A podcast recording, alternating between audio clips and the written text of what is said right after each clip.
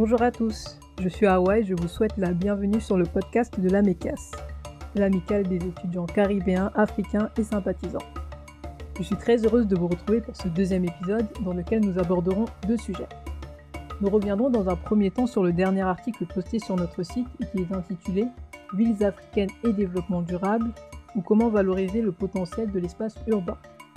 Cet article rédigé par Steve Flagbé et Mariam Fofana, comme son nom l'indique, abordera les questions de l'urbanisme et du développement durable en Afrique, mais je ne vous en dis pas plus car nous verrons cela plus en détail avec les deux auteurs de cet article. Ensuite, dans la seconde partie de cet épisode, nous vous proposons une discussion autour de la thématique de l'identité. Cinq jeunes d'horizons différents qui ont grandi en France, aux Pays-Bas, en Afrique et aux Caraïbes participeront à cette table ronde animée par Sirandou Soukouna, présidente de la MECAS.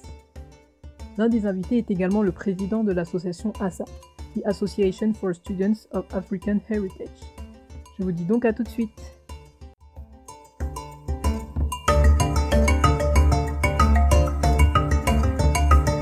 Alors, sans plus tarder, on retrouve Steve et Mariam. Bonjour Steve, bonjour Mariam. Bonjour. Bonjour Awa. Comment ça va? Ça va, très bien. Ça va, super. On finit, mais ça va.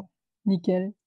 Alors, pour commencer, est-ce que vous pourriez nous résumer en quelques mots votre article en nous expliquant notamment pourquoi vous avez choisi de traiter la question de l'urbanisation et de la valorisation des villes africaines sous l'angle du développement durable.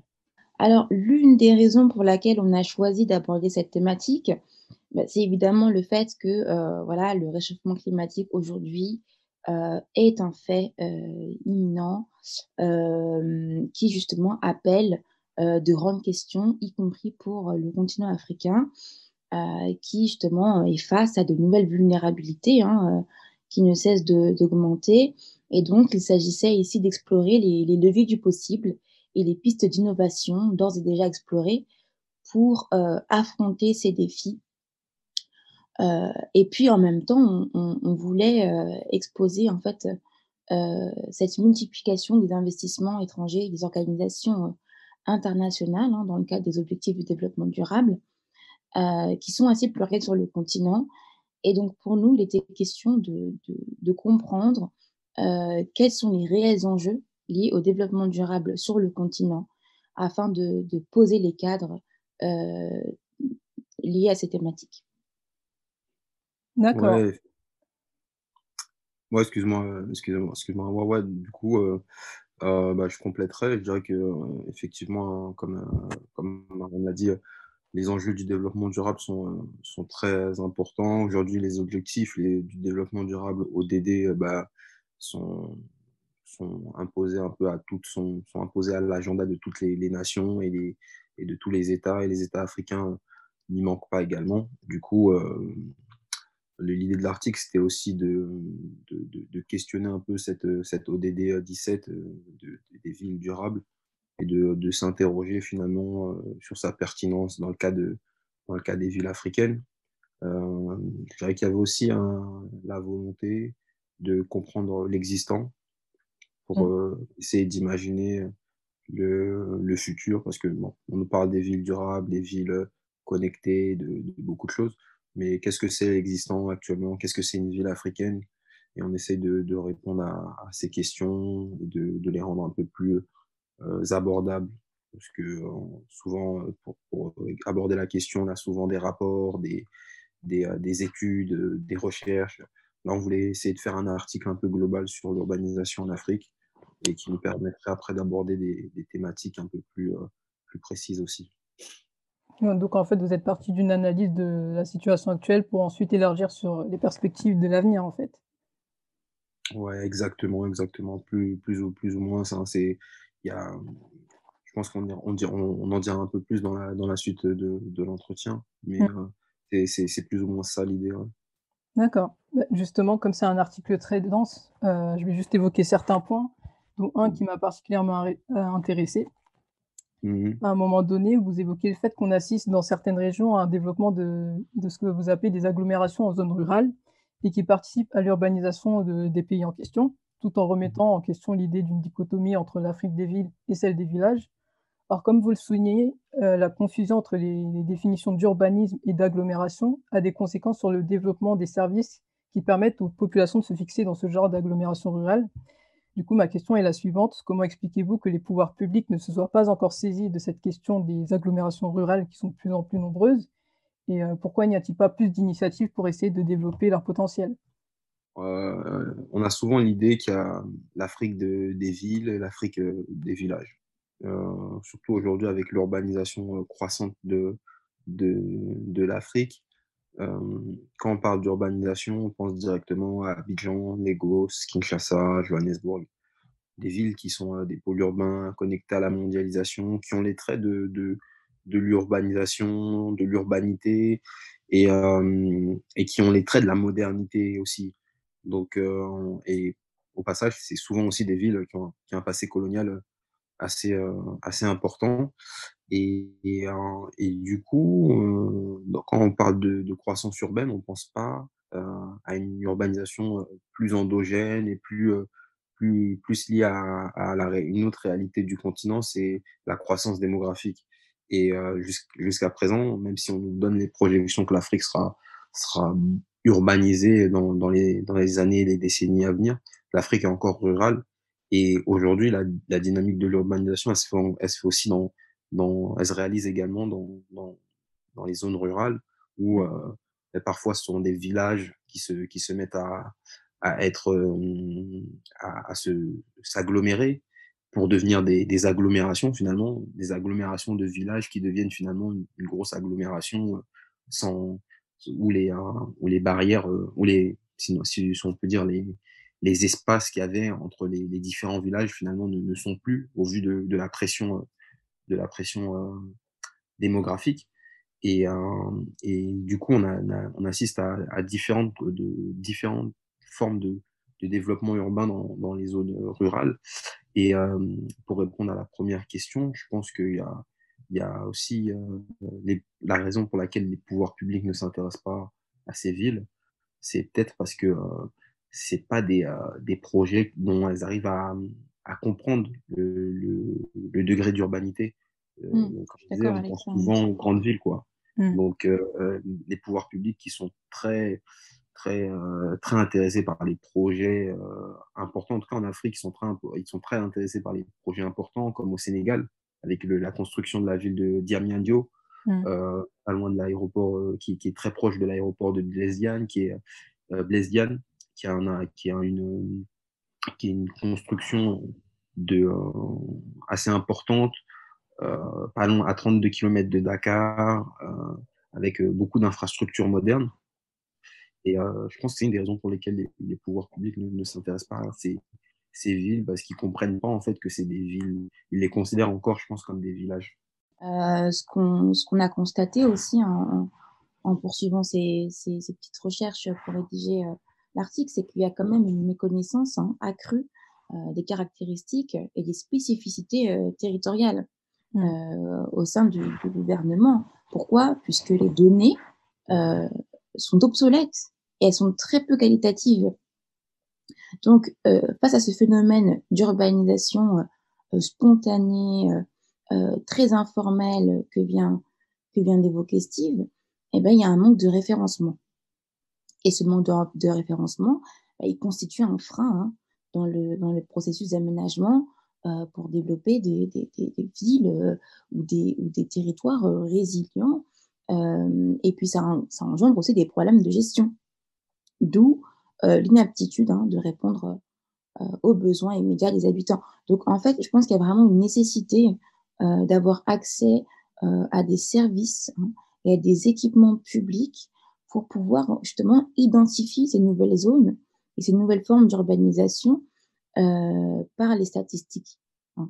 Puisque sans connaissance préalable et euh, sans euh, euh, réelle exploration des flux qui s'opèrent sur le territoire, on est incapable de mener des mesures adaptées aux réalités territoriales.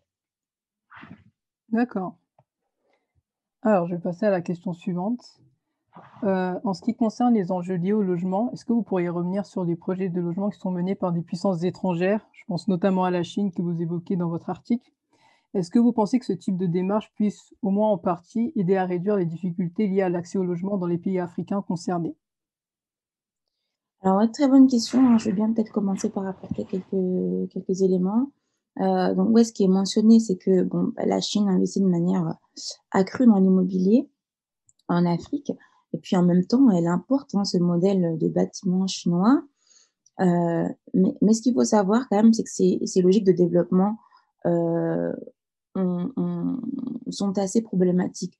D'abord parce qu'elles répondent pas du tout, hein, aux enjeux du développement durable. Si on reste dans le thème, initial, Mmh. heu, ce sont des, ce sont des HLM qui ont été construits, heu, dans le cadre d'un projet, bâtiment contre pétrole, hein. Donc quand même vient alimenter toute l'économie, émettrice émettrice de gaz à effet de serre chinoise, hein, qui est quand même l'une des plus polluantes au monde. Donc déjà partons de là et puis d'un point de vue, sociétal, il faut savoir que le développement durable intègre des paramètres à la fois environnementaux, mais aussi économiques et sociétaux. Et ça, souvent, on l'oublie. Et heu, dans la construction de ces bâtiments, heu, il y a quand même une une une manière de creuser les inégalités sociales. Pourquoi? Parce que, heu, ces HLM sont déjà uniquement, hein, accessibles pour une partie de la classe, moyenne africaine et donc ça vient creuser, hein, ce ce décalage entre d'un côté des des logements, quasi, bah, heu, bricolés, hein, et des des bâtisses, heu, type HLM, aux technologies plus ou moins développées. Donc quand on pense une ville et quand on pense une ville sur le long terme, hein, pour, quand on s'inscrit dans le développement durable, il faut penser à l'accroissement de ces inégalités quand même, je pense, à long terme puisque ça pourrait engendrer, au au renforcement, des ségrégations spatiales et heu, je pense moi à l'insécurité, hein, liée, heu, aux villes africaines. Donc il faut se demander, heu, vraiment quel type de ville on souhaite, voir émerger sur le continent et comment les pays, on va dire, envisionnent de construire leur territoire et quel territoire ils souhaitent voir émerger. Donc maintenant, il faut se poser la question, quelle place pour l'inclusivité, heu, les liens sociaux et l'accès aux services? Donc toutes ces questions-là, je pense, sont encore loin, heu, d'être, heu, répondues par, ces accords, qui échangent, des ressources, comme le pétrole pour des bâtiments, qui plus est construits par des Chinois, dont on connaît quand même la faible fiabilité, des infrastructures. La la viabilité, la durabilité, ben, c'est à la base du, et sont à la base du principe de développement durable. Parce que pas uniquement la Chine, mais il y a d'autres acteurs, hein. Il y a des des sociétés du Golfe, des sociétés européennes, des des membres peut-être des fois de de diaspora, heu, comme la diaspora libanaise qui sont impliqués des fois dans des dans de nombreux projets de de construction en Afrique. Heu, le cas de la Chine, il est assez, hem, il est assez, heu, symbolique, je je je pense, parce qu'en notamment, heu, dans le cadre du de des des échanges dont parlait Mariam avec, heu, l'Angola, notamment, heu, ça a donné lieu à la construction, comme elle disait, d'HLM et heu, de villes, de de de sur le modèle, chinois, qui est un modèle qui pose déjà des questions en Chine, mais qui en plus, pose la question de, de quel type d'infrastructure on veut développer aussi en Afrique. Je pense que, le problème souvent et le problème c'est comme elle l'a dit, c'est un problème de vision aussi des des pouvoirs publics. C'est comment on développe, heu, les villes, des villes qui vont pouvoir, hem, dans lesquelles les gens vont pouvoir vivre. Parce qu'il ne s'agit pas juste de construire des infrastructures, mais c'est aussi de de construire des des infrastructures qui, qui correspondent aux besoins, hem, Mmh. des habitants et même dans le cas de la classe moyenne, je pense que la classe moyenne, africaine, quand elle a un peu d'argent et qu'elle commence à se développer, elle ne veut pas vivre dans des HLM. Heu, je pense que bon, dans beaucoup de pays d'Afrique, heu, Afrique de l'Ouest, Afrique centrale, les gens ont du mal à vivre dans des trop grandes tours. On on a on on pas cette culture de vivre dans des très grandes tours, Heu, donc il y a aussi une question sociétale à ce point de vue-là. C'est pas uniquement il y a une question des égalités des inégalités sociales, mais aussi qu'est-ce que la société veut et dans quel type de de de comment on appelle ça? De logement et d'habitat la société les sociétés en Afrique veulent vivre.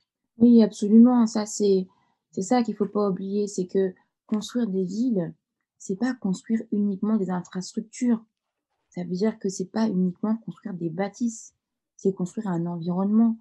Euh, si on construit quelques bâtiments euh, isolés euh, dans des lieux pas très connectés à la vie voilà, sociétale et à la vie locale, on va se retrouver avec des sortes de forteresses fantomesques, quoi. Vous voyez, c'est ça le problème aussi, c'est que quand on pense une ville, il faut penser en termes de quartier, en termes de circulation, en termes d'accessibilité aux biens et aux services. Vous voyez, si vous faites des bâtiments, mais que euh, il n'y a pas de centre commercial ou, ou d'accès à, je sais pas, moi, ça n'engendre aucune plus-value à l'économie locale, euh, que vous n'avez pas de système de santé à proximité, qu'il vous faut nécessairement une voiture. Voilà, il faut qu'il faut réfléchir à tout ça. Et aujourd'hui, dire euh, qu'on échange nos ressources contre des bâtiments, c'est une vision extrêmement euh, limitante et étriquée, hein, je pense. Donc, il ne faut pas se laisser duper non plus par les infrastructures et voir la ville de ma... en, en, optant pour un prisme beaucoup plus large. Justement, on pensait que c'est ça l'une des tares des politiques d'urbanisme en Afrique, justement de s'être laissé, comme tu dis, un peu berné par cette vision de on privilégie en gros les infrastructures sur tout le reste. C'est ça, en fait, qui pêche principalement dans les politiques d'urbanisme?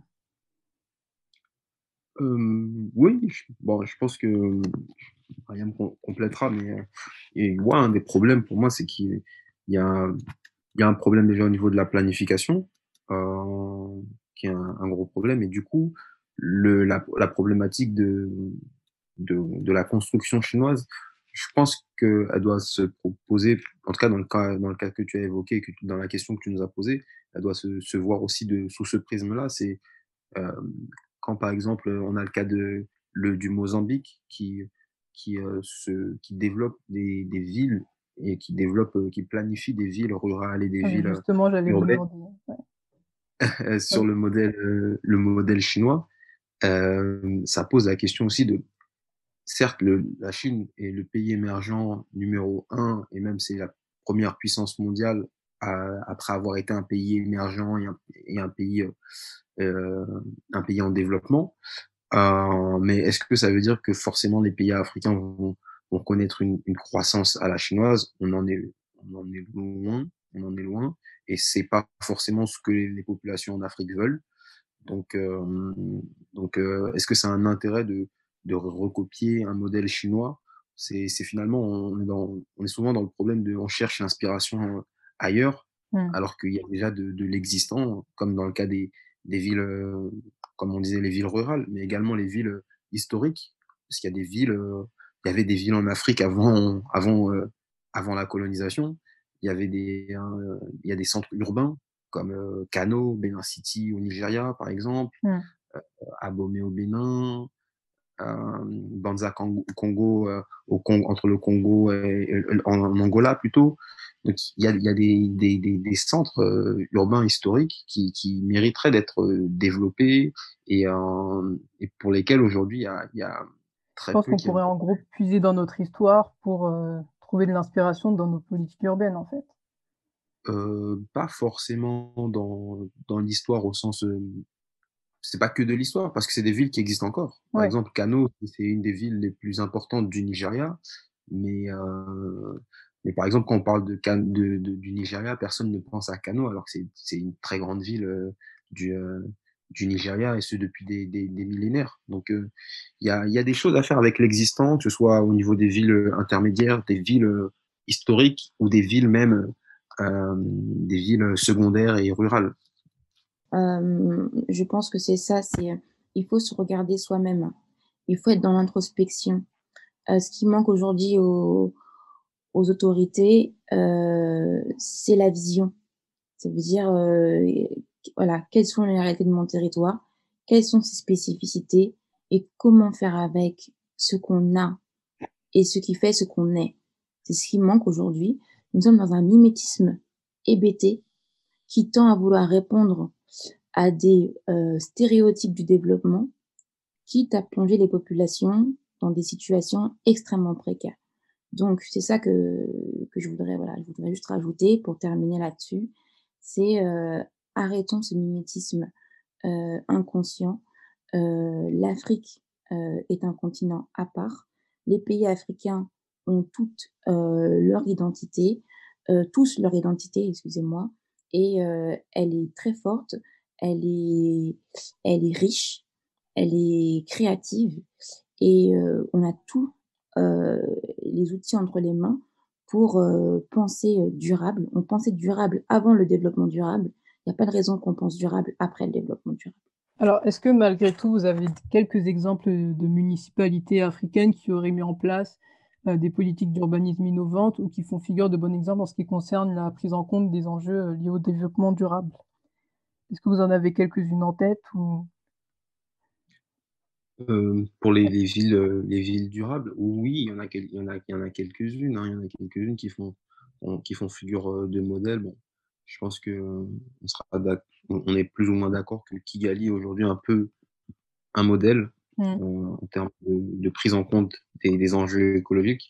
Il y a une politique écologique qui est mise en place, appuyée, ce qu'il faut, faut, aussi le rappeler, par les, partenaires, euh, les partenaires euh, internationaux, euh, ce qui pose un peu plus de, problèmes. Mais aujourd'hui, il y a des, choses, des, choses intéressantes qui sont faites à Kigali, notamment les initiatives citoyennes pour favoriser la propreté de la ville, le développement de, l'agriculture urbaine, la, la, réussite notamment de, du gouvernement rwandais d'avoir mis en place la suppression des sacs plastiques. Bon, ça pose des, c'est des, des, des, mesures volontaires et des mesures qui sont actives et qui, qui, ont, qui ont, pris effet. Et ça, on peut, on peut le saluer parce que euh, des fois, euh, des fois, ce qui se passe euh, dans, dans, les déclarations d'intention, c'est qu'il y a des déclarations, mais les, les faits ne suivent pas. là, le Rwanda s'est quand même donné les moyens d'achever sa politique. Mais euh, comme Marianne le disait tout à l'heure, le développement durable, ça pose également des questions euh, sociétales et des questions, euh, notamment au niveau de la démocratie rwandaise, parce que il y a beaucoup de, notamment de, pressions qui sont exercées sur les citoyens, notamment pour ne plus utiliser les sacs plastiques, alors que beaucoup de la population, une bonne part de la, la population est pauvre.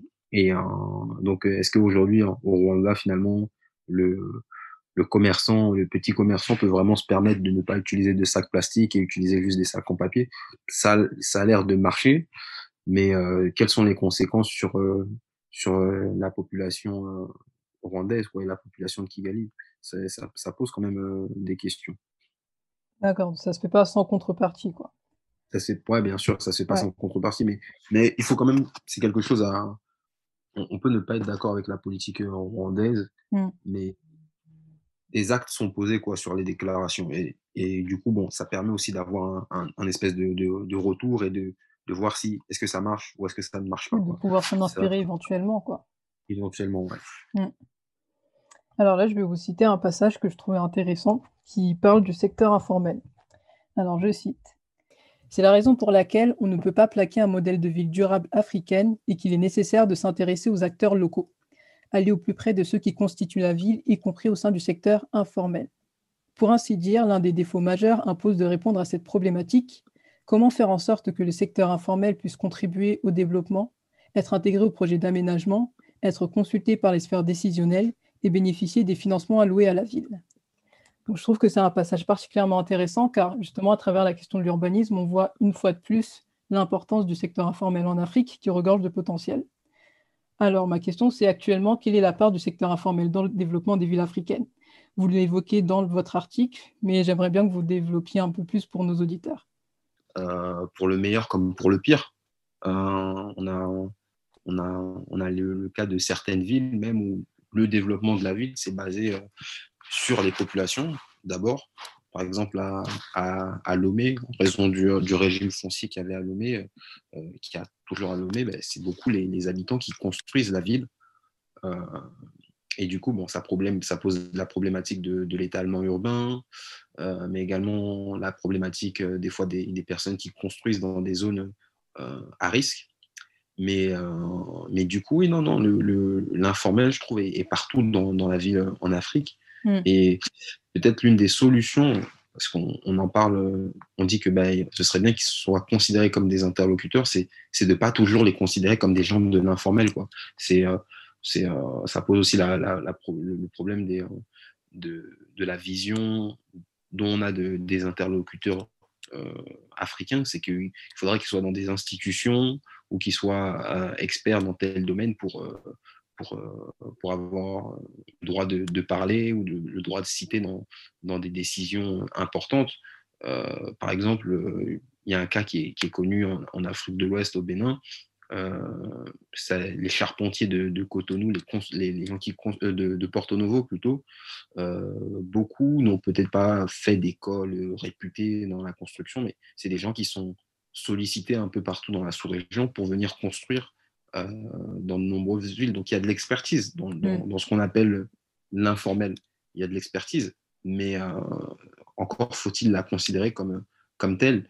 Et euh, c'est d'autant plus problématique qu'aujourd'hui, c'est des acteurs qui, des fois, sont, sont réunis dans des, dans des associations, dans des groupements, et qui, et qui mériteraient d'être d'être plus considérés ou accompagnés d'être euh, d'être accompagnés, d'être euh, d'être sollicités dans le cadre de leur de leur expertise pour euh, apporter des, des, solutions adéquates aux, aux, problèmes des villes africaines.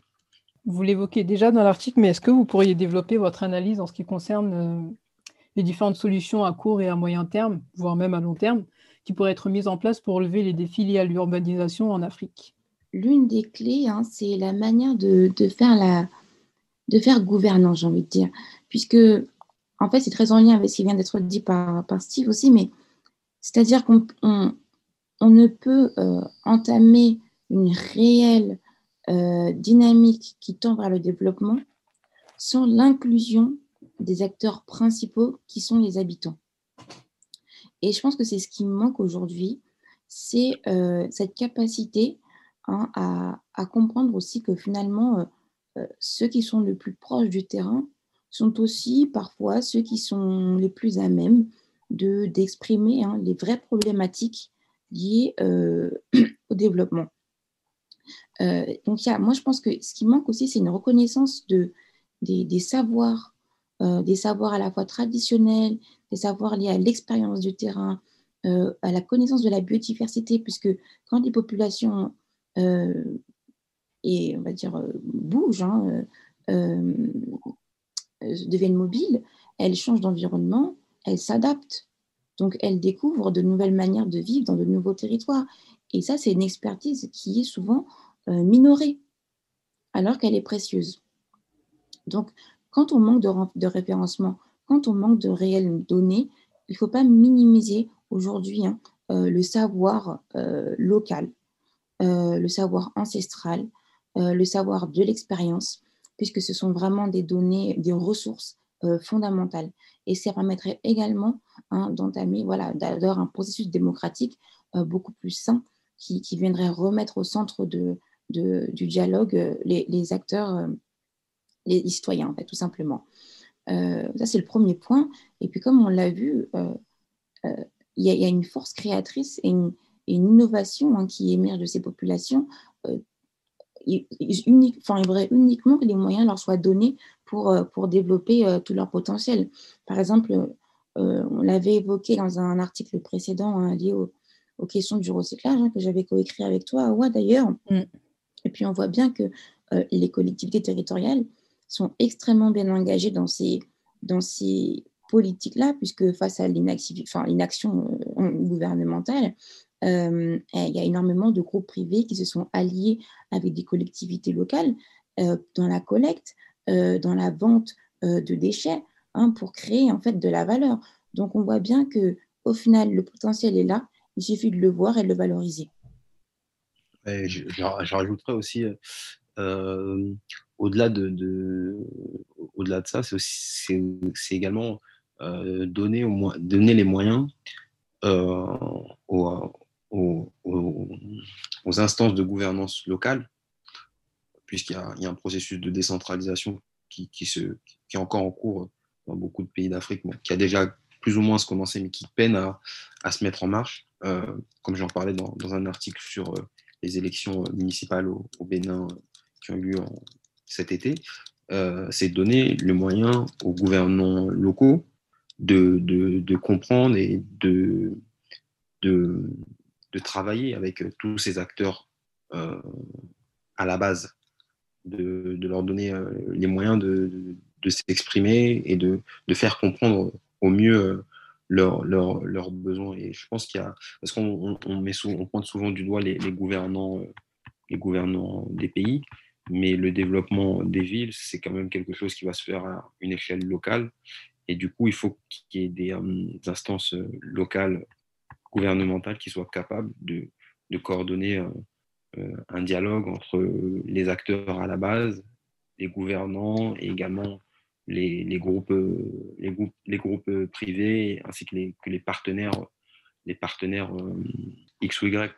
Alors, euh, vous l'évoquez très rapidement dans votre article, mais je voudrais revenir sur le rôle et le poids de la diaspora dans le développement des équipements et des infrastructures urbains, urbains aujourd'hui en Afrique. Le poids de la diaspora, il est difficile à, quantifier. Il est difficile à quantifier, mais par contre, on peut, noter qu'il y a des initiatives et des, des entreprises aujourd'hui euh, qui, existent et qui, euh, participent à ce, mouvement de construction de, villes, de ou en tout cas d'urbanisme euh, en Afrique, que ce soit des, des, entreprises privées ou des entreprises, en tout cas non gouvernementales, comme des, associations. Et je trouve que c'est important que, que, les gens de la diaspora ou, même du continent prennent conscience que bah, ils, ont, ils ont une force à, jouer. Déjà qu'ils jouent déjà une force, ils ont déjà une force, une carte à jouer dans le développement euh, des villes et que ça, c'est une très très bonne chose et c'est quelque chose qu'on doit encourager quoi. Parce qu'il y a des initiatives, il y a des, il y a des entreprises comme euh, en Côte d'Ivoire, Kofi et Diabaté qui, qui, récemment ont gagné en plus euh, l'appel d'offres pour la, la, construction euh, d'une infrastructure portuaire au, Bénin. On a une entreprise comme TAF euh, en Gambie, au Sénégal, qui construit des, des, euh, des, complexes immobiliers. Et ce qu'on note en fait avec ces, entreprises locales, c'est qu'elles elles comprennent un peu mieux, par exemple, un concept, comme, un concept très flou comme celui de la classe moyenne mmh. africaine. C'est-à-dire ils comprennent que bah, non, les, les Africains vont, ok, il y a une classe moyenne qui, qui, qui commence à se développer, mais elle, déjà, elle n'est pas aussi nombreuse que, que ce qu'on veut nous faire croire. Donc, aucun, ils n'ont aucun intérêt à construire des, des, properties, des, des, propriétés euh, immenses, euh, un peu comme dans le cas de, de, ce qui se passe un peu en Angola, avec euh, des tours très grandes, alors que ce n'est pas le, standing de, de, de, la population et de la classe moyenne.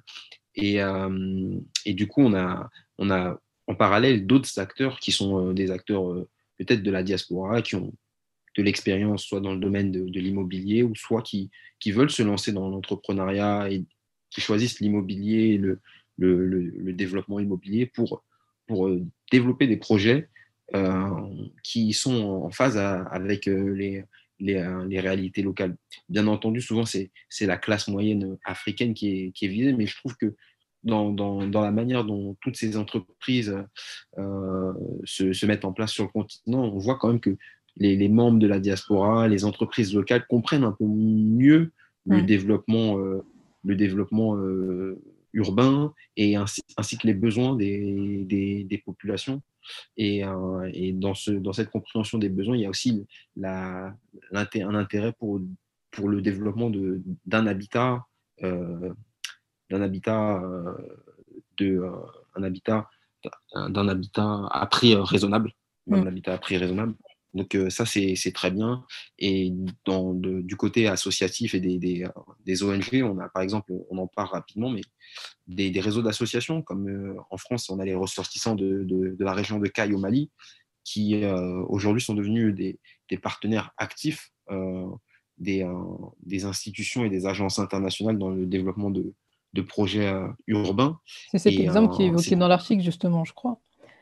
Ouais, ça, c'est l'exemple qui est, évoqué dans l'article. Et c'est génial de voir que finalement, des, des, gens avec des moyens qui peuvent sembler euh, euh, peu importants arrivent à, à, créer des choses qui ont un impact dans la vie de, de, de, des gens de tous les jours. Quoi. On en parle, quand, quand Mariam évoquait le fait qu'il y ait des villes fantomesques, j'aime bien cette expression, euh, c'est vrai, si on construit demain des infrastructures mais que personne ne les utilise, ça n'a ça, ça, ça aucun intérêt. Donc, c'est vrai qu'il faut encourager les, initiatives locales ou celles de la diaspora. Euh, on a aussi l'exemple, par exemple, de la confrérie mouride, de la diaspora euh, mouride, à travers euh, le, monde entier, qui, a, finalement, avec bah, des, leurs économies, leur épargne, ont réussi à, à construire finalement la, la, ville de, de Touba au, Sénégal. Au Sénégal. Et, et c'est une réalisation plus que conséquente. Et, et c'est mmh. des, des, initiatives qu'il faut mettre en, en, avant pour faire comprendre aussi à la, à la diaspora que ben, elle participe déjà actuellement au, développement, mais qu'elle peut faire vraiment que euh, avec, avec les, les, les, membres, les, les populations euh, sur le continent, elle peut participer à un développement endogène et un développement, euh, développement des villes en Afrique. Très bien. Ben, merci beaucoup à vous deux. Est-ce que pour conclure cet entretien, vous avez, vous avez un petit mot pour la fin? Euh, les villes constituent euh, le centre névralgique hein, des sociétés et s'intéresser à leur dynamique euh, est primordial. Et donc, si vous êtes intéressé par les enjeux du changement climatique, vous vous rendrez compte que les villes n'ont d'autre choix que de se réinventer. Et notre article, en fait, bah, pose les bases de ces réflexions et permet d'acquérir une vision en filigrane hein, des grands défis qu'attendent le continent et, et, met aussi en lumière de belles initiatives africaines. Euh, donc voilà, si vous voulez avoir connaissance de cette force de la jeunesse et, de, voir un petit peu comment euh, ces, ces, individus tentent d'apporter leur pierre à l'édifice et de vraiment comprendre les enjeux liés au, développement durable sur le continent, ben, je pense que c'est l'article par lequel vous pouvez commencer. Alors, pour avoir déjà lu l'article, je confirme les propos de Mariam. Et sur ce, je vais passer la parole à Sirando pour la deuxième partie de l'épisode.